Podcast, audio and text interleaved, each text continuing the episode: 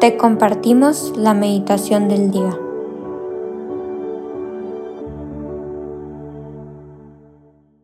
En el nombre del Padre, del Hijo y del Espíritu Santo. Amén.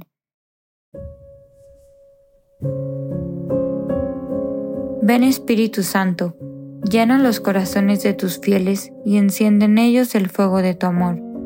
Envía tu Espíritu Creador y renueva la faz de la tierra. Oh Dios que has iluminado los corazones de tus hijos, con la luz del Espíritu Santo, haznos dóciles a sus inspiraciones, para gustar siempre el bien y gozar de su consuelo. Por Cristo nuestro Señor. Amén. Hoy jueves 16 de noviembre vamos a meditar el Evangelio según San Lucas, capítulo 17, versículos del 20 al 25 que dice, En aquel tiempo, los fariseos le preguntaron a Jesús, ¿Cuándo llegará el reino de Dios? Jesús le respondió, El reino de Dios no llega aparatosamente. No se podrá decir, está aquí o está allá, porque el reino de Dios ya está entre ustedes. Les dijo entonces a sus discípulos, Llegará un tiempo en que ustedes desearán disfrutar siquiera un solo día de la presencia del Hijo del Hombre y no podrán. Entonces les dirán, está aquí o está allá, pero no vayan corriendo a ver, pues así como el fulgor del relámpago brilla de un extremo a otro del cielo, así será la venida del Hijo del Hombre en su día. Pero antes tiene que padecer mucho y ser rechazado por los hombres de esta generación. Palabra del Señor, gloria a ti, Señor Jesús.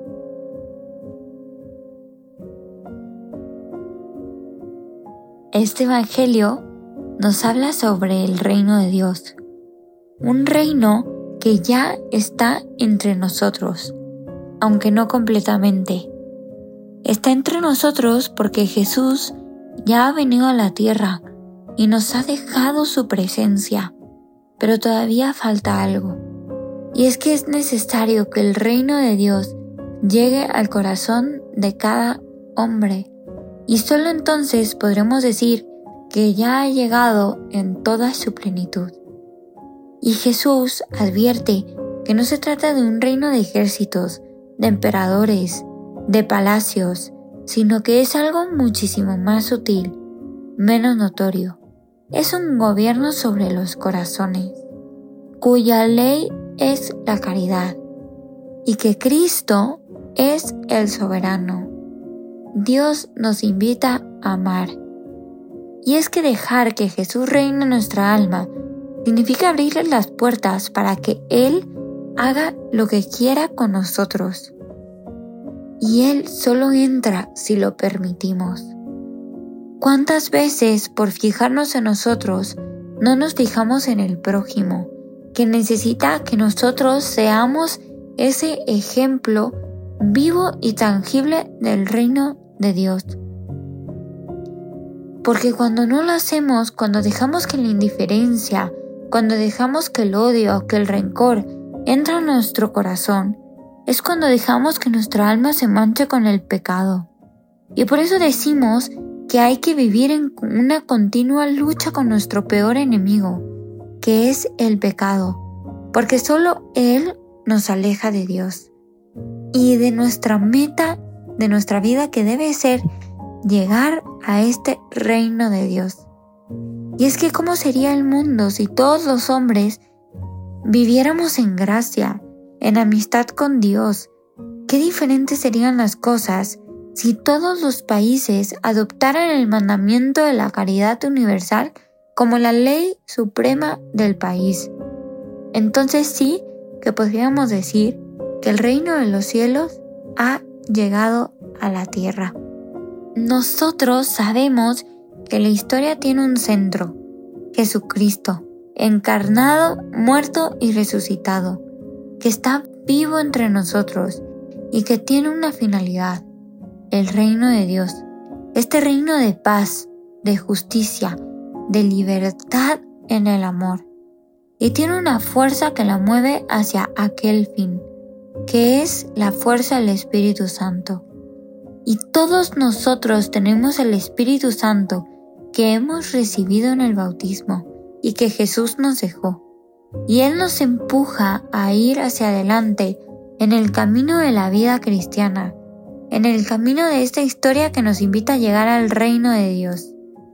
Este espíritu es la potencia del amor que ha fecundado con en el seno de la Virgen María y es el mismo que anima los proyectos y las obras de todos los constructores de paz.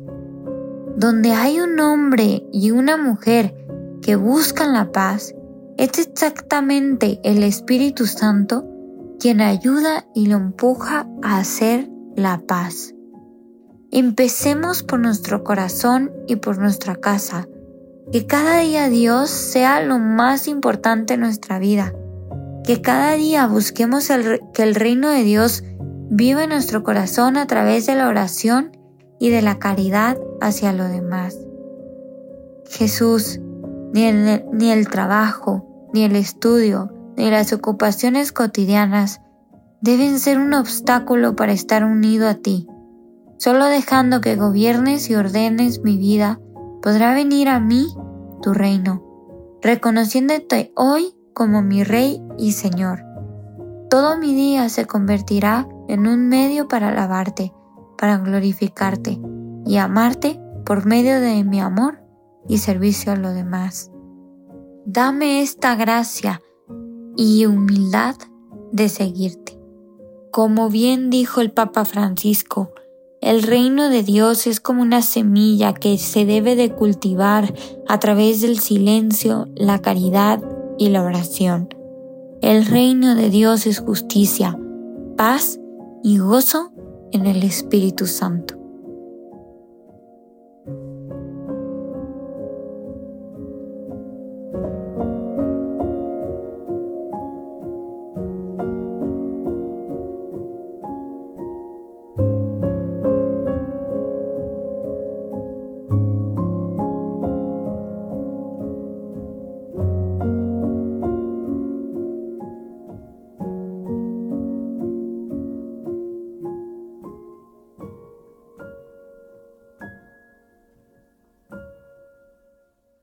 Te damos gracias, Señor, por todos los beneficios recibidos. A ti que vives y reinas por los siglos de los siglos. Amén. Cristo Rey nuestro, venga tu reino. María, Reina de los Apóstoles, enséñanos a orar. En el nombre del Padre, del Hijo y del Espíritu Santo. Amén.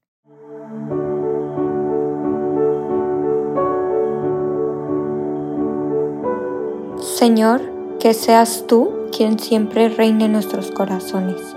Los invitamos a que se queden en diálogo con Él. Nos escuchamos mañana.